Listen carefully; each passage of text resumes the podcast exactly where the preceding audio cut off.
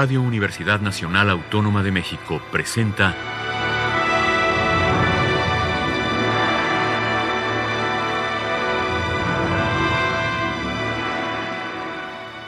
Hacia una nueva música.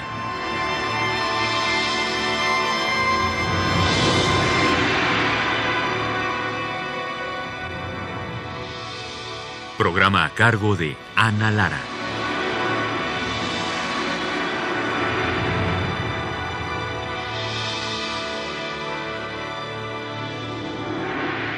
Muy buenas tardes, bienvenidos a Hacia una nueva música. Soy Ana Lara y el día de hoy tenemos el tercer programa dedicado a la música de Rodrigo Valdés, que está esta tarde con nosotros. Bienvenido nuevamente, Rodrigo. Muchas gracias, Ana. Y antes que nada, pues también un agradecimiento eh, al auditorio, si es que nos han seguido durante estos tres programas, pues este, expresarles mi gratitud por su atención. Si les gustó mi música, pues pueden eh, volverla a escuchar. Nada más se meten en valdeshermoso.com y ahí encuentran todo lo que eh, tengo recientemente hecho. Bueno, porque esta música que hemos escuchado las dos últimas semanas y esta ha sido compuesta en los dos últimos años, ¿no? Tres, tres, años, sí. Fantástico. Bueno, vamos a empezar con la primera obra de esta tarde que se llama Pictórica Sonora 2. Ok. Eh, Pictórica Sonora 2 es un homenaje a Rufino Tamayo. Eh, una pintura en específico que se llama Tres Personajes, que me llamó mucho la atención.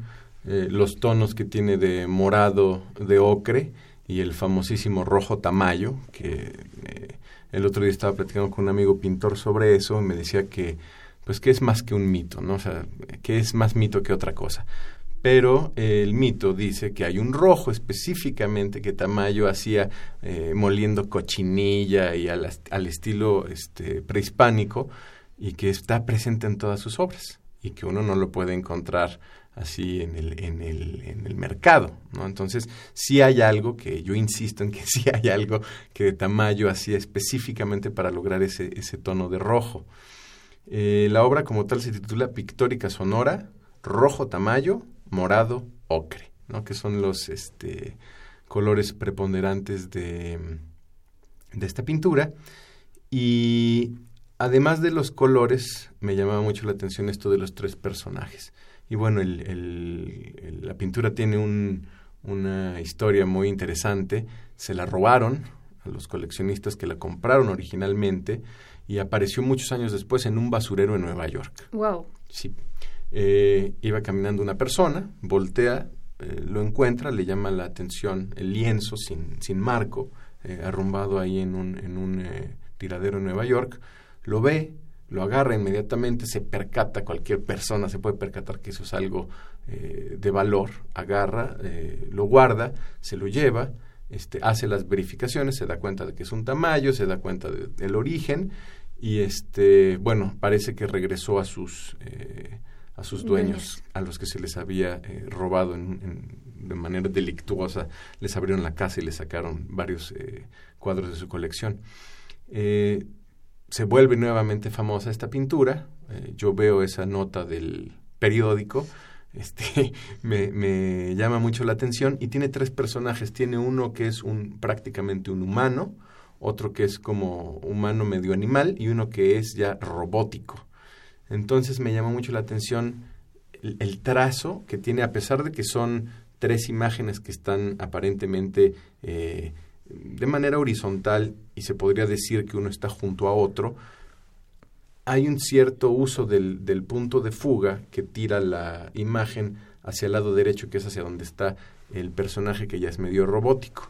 Y esta sensación que me da es la inercia que llevamos en un terrible proceso de deshumanización, ¿no?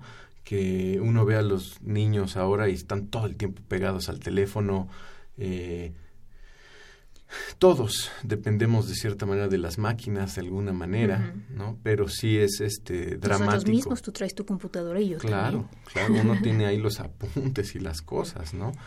Pero una cosa es utilizar la tecnología para trabajar y otra cosa es utilizar la tecnología para evadir eh, la vida cotidiana y la convivencia con, con otras personas, ¿no? Entonces, nuestra sociedad en eso se está convirtiendo, en niños que aprenden a relacionarse con el, con el celular, no con sus pares, o sea, no, no a jugar, no a salir a jugar fútbol, a correr, a andar en la bicicleta, todo este tipo de cosas que ya me hacen sonar viejo tal vez para los, para los jóvenes, pero que a mí sí me preocupa mucho, me preocupa mucho.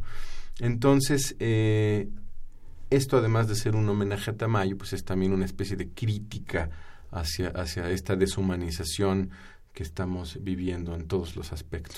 Se llama Pictórica Sonora 2, quiere decir que hay una Pictórica Sonora 1. Sí, esa Pictórica Sonora 1 se realizó, eh, ah, pues para esto de mm, eh, Oaxaca que se hacía, se me olvidó el nombre. De, ¿Instrumenta? Instrumenta, claro.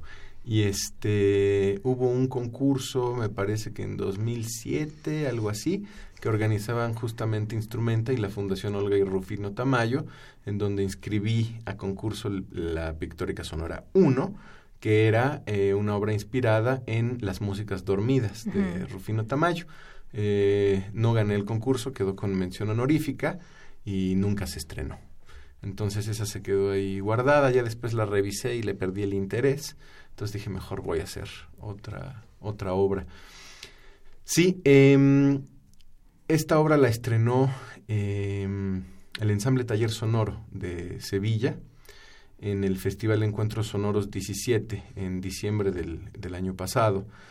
Eh, la obra surgió también el contacto con ellos porque asistí a este seminario que organiza Javier Torres Maldonado ahí en el Centro Nacional de las Artes eh, que se llama Laberintos Sonoros y yo me inscribí eh, pues pensando que iba a ser un, un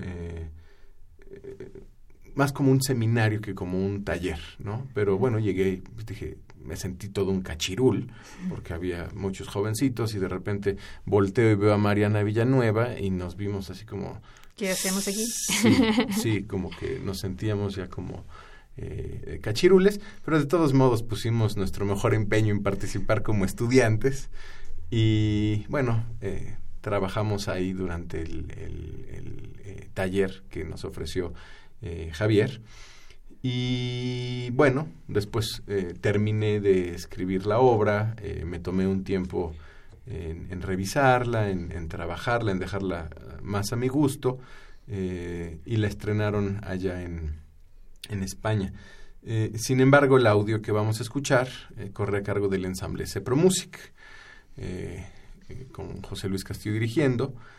Y con lo que más me quedo de esta experiencia es en cómo la, diferencia de interpretación eh, puede ser notable si hay o no director en un ensamble, en un ensamble pequeño, en un ensamble Pierrot. Pues, generalmente no hay un director como tal, es simplemente alguno de los miembros o entre ellos se van turnando para dar las entradas, para llevar el pulso, pero la interpretación de Cepro Music es muy, muy buena y muy efectiva en muchas eh, situaciones gracias a la presencia del director. Sí, eh, Eso fue muy importante. Bueno, pues vamos a escuchar Pictórica Sonora 2 de Rodrigo Valdés en la interpretación de Cepro Music y la dirección de José Luis Castillo.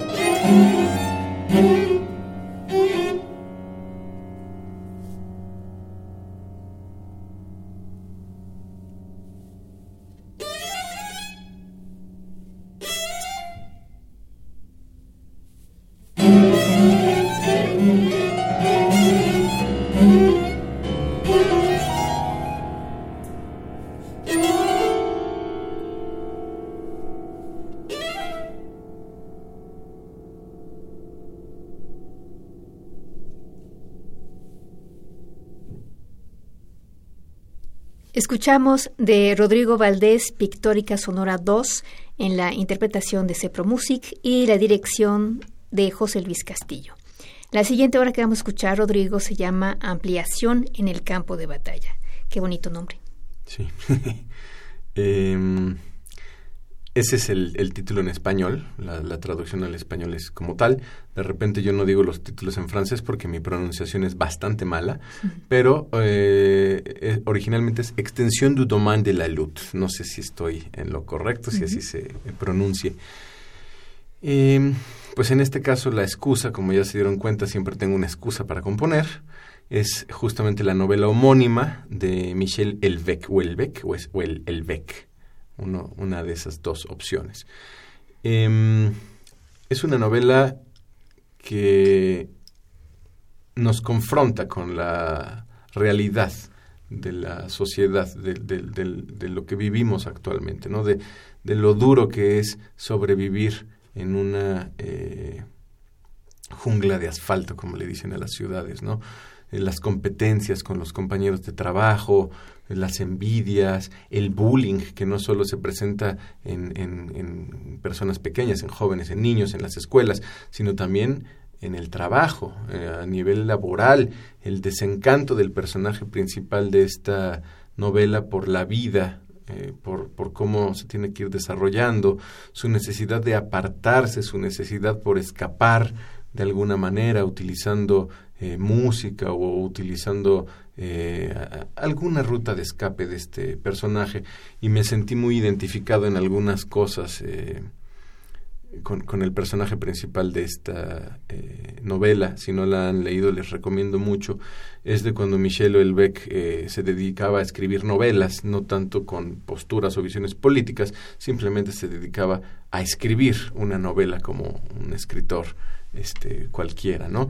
Y esa novela es una novela pequeñita, eh, se la pueden aventar tranquilamente si ustedes son ávidos lectores en cosa de un día, no es, no es para más, pero sí da una sensación eh, muy, muy agria de lo que es actualmente la, la, sociedad y de lo que uno tiene que hacer para sobreponerla, o sea, para soslayar ese asunto y poder seguir adelante con la vida y con lo que uno tiene como metas en su, en su vida. Entonces esa es temáticamente la, la, parte que utilicé para la creación.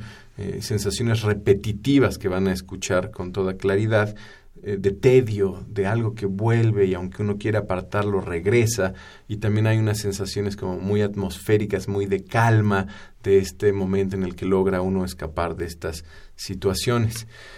Eso es en lo que respecta al, tema ¿no? que, generó la obra. En la parte técnica, pues eh, fui muy feliz porque es una comisión que me hizo el Festival Internacional Cervantino en su cuadragésima quinta edición.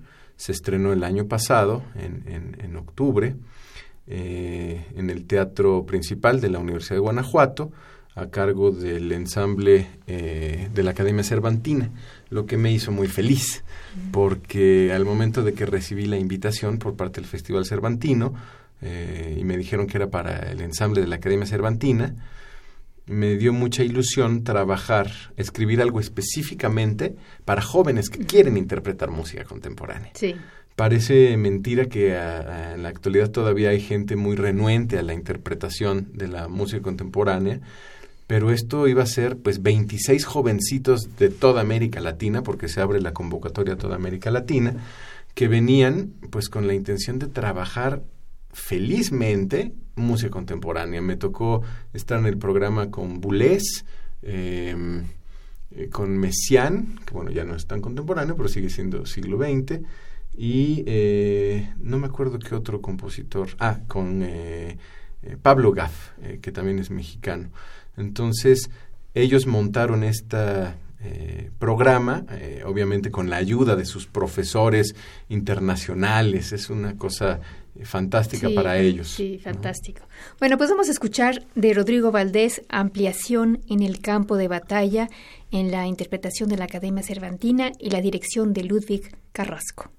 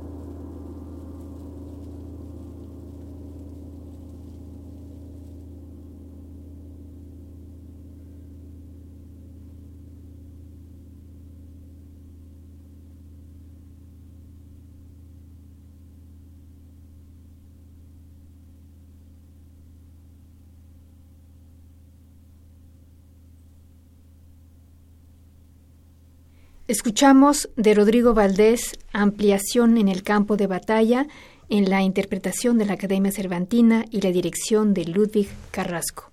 Bueno, la siguiente obra es la más reciente que se ha estrenado, Sí, que se llama 40. Cuéntanos. 40. Pues eh, acabamos de terminar, bueno, acabamos de vivir la cuadragésima edición del Foro Internacional de Música Nueva, Manuel Enríquez, que creo que es algo que a todos nos llena de mucha felicidad eh, en el ámbito de la música contemporánea en México, no solo porque se ha consolidado como el festival más importante de América Latina de música contemporánea, sino porque son cuatro décadas dando voz a los compositores de nuestro país, eh, jóvenes que siempre están en busca de un nicho para ser escuchados. También ha dado cabida a los más eh, eh, nobles intérpretes que tenemos en, en, México para dar vida a estas, a estas creaciones nuevas.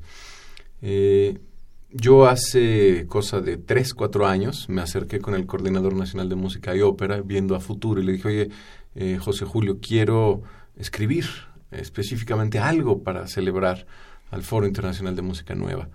Le dije, podemos hacerlo por medio del apoyo del FONCA, ¿qué te parece? Me dijo, sí, pero que esté bien escrita. Entonces, bueno, okay. entonces con mucho gusto eh, yo escribí esta obra, la dediqué al, al Foro Internacional de Música eh, Manuel Enríquez en su 40 edición y la obra se llama como tal, 40 en números romanos, XL, porque así era como tradicionalmente se llevaba. Uh -huh. Ahora ya le pusieron el 40 con el número arábigo, pero eh, la abordé con muchísimo gusto. ¿no? Utilicé algunas citas de Manuel Enríquez porque pues es, es, un doble propósito, el propósito de homenaje al foro, pero también a Manuel Enríquez que pues que él es el artífice de todo este eh, trabajo que se ha realizado. Utilicé una cita, una pequeña cita de su sonata para piano y los que conocen la obra obviamente la identificarán luego, luego. Es un material muy muy melódico y muy este eh, contundente, no es eh, de carácter sombrío, eh, pero la mayor parte de la obra pues es básicamente la exploración tímbrica que a mí tanto me gusta. Y en esta ocasión no solo es la exploración tímbrica, sino también eh, esta obra forma parte de una serie de obras en las que trabajo la espacialización en la orquesta sinfónica. Ay, que eso se hace muy rara vez, ¿no? Además a las orquestas no les gusta, pero... Muy rara vez y me siento muy afortunado de que me haya la Orquesta Filarmónica de la Universidad Nacional Autónoma de México me haya permitido eh, realizar esta espacialización. Eh, lo hicieron de la mejor eh, manera posible, aunque yo sé que no les gusta y sé que es difícil, porque sí les pedí una eh, colocación completamente distinta, ¿no? En la que yo lo que estoy intentando es favorecer, eh, digamos, en una, pin en una fotografía que intente eh, replicar el espectro estereofónico, uh -huh. puse eh, instrumentos muy agudos en los extremos y puse los bajos en el centro. Uh -huh. Entonces sí es una espacialización completamente distinta. No sé en la grabación qué tal se pueda llegar a apreciar, pero en vivo sí fue una experiencia este, muy agradable y le eh, agradecemos muchísimo la disposición justamente para hacer esto a Fernando San Martán que nos dio todas las, las facilidades para poder realizar este asunto. Bueno, pues vamos a escuchar entonces 40, que es XL, de Rodrigo Valdés en la interpretación de la UFUNAM y en la dirección está Ludwig Carrasco.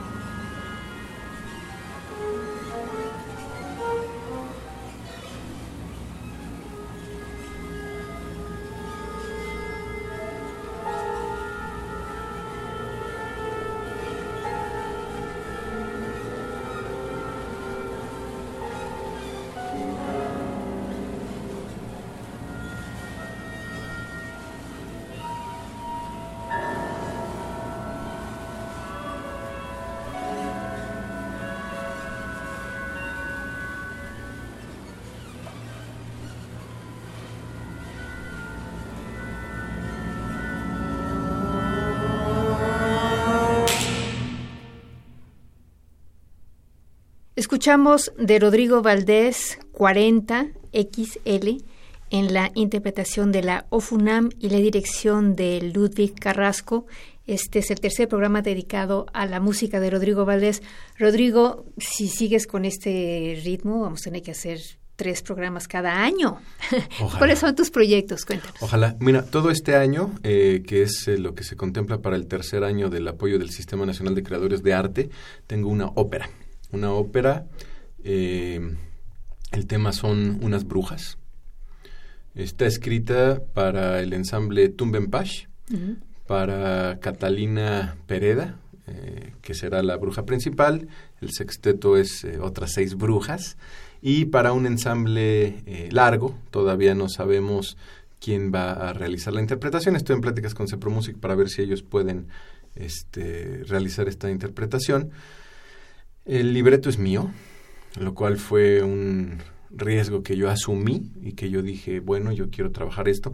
Afortunadamente he tenido la asesoría de mi padre que me ha estado eh, enseñando ciertos eh, tips, ¿no? Me ha dado ciertos tips. Él es, guionista, fue director de la Escuela de Cine de la UNAM durante mucho tiempo.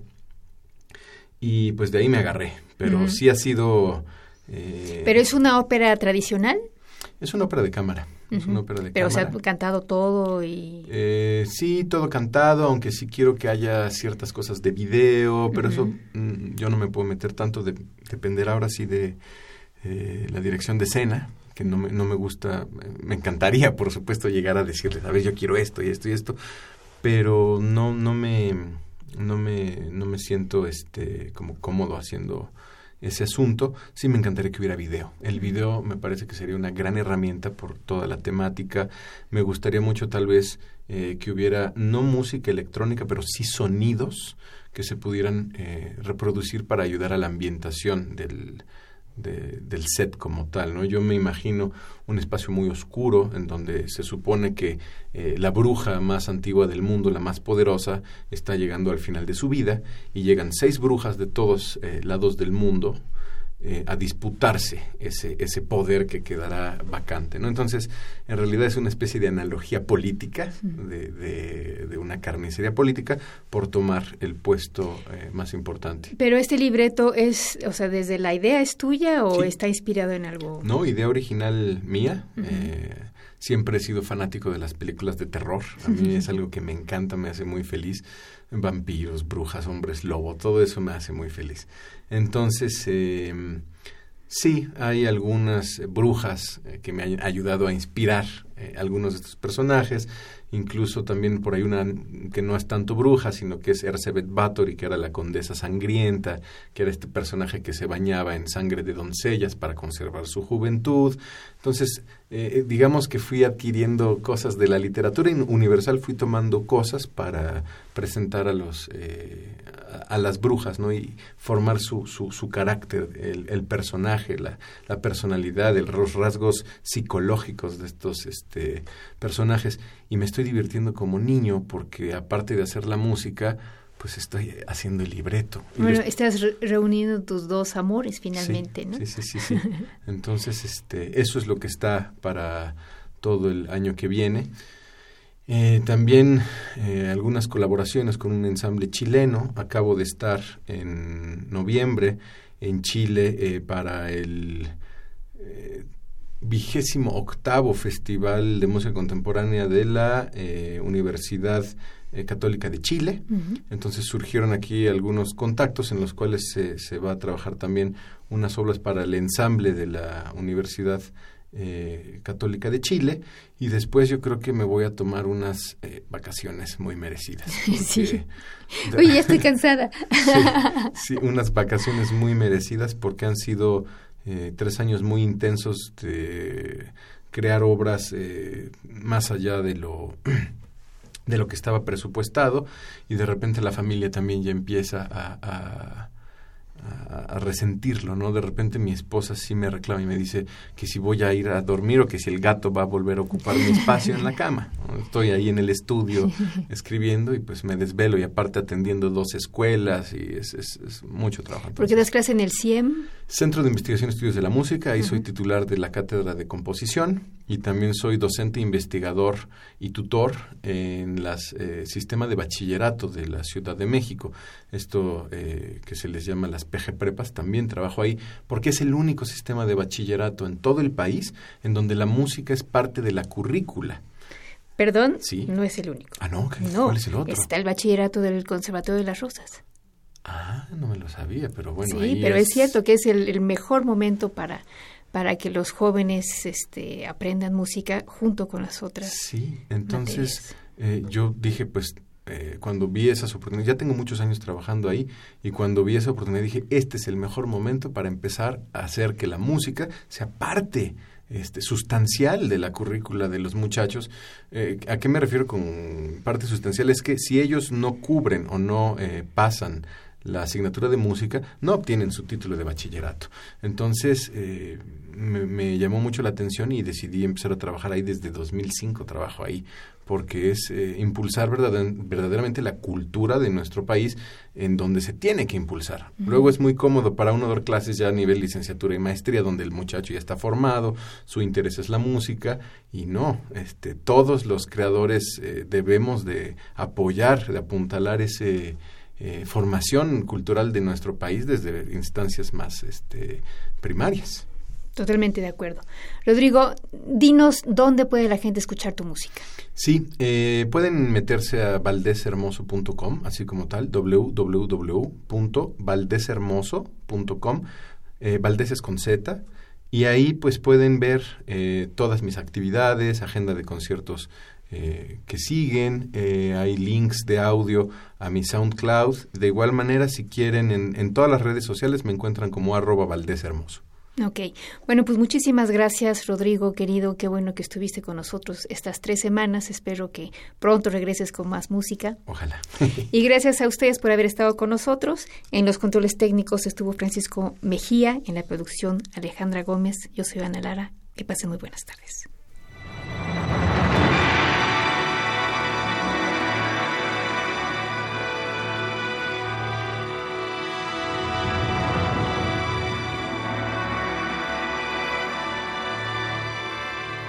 Radio Universidad Nacional Autónoma de México presentó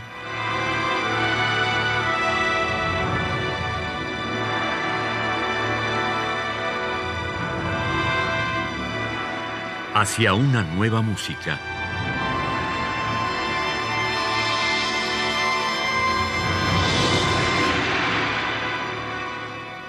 Programa a cargo de Ana Lara. Radio UNAM. Experiencia sonora.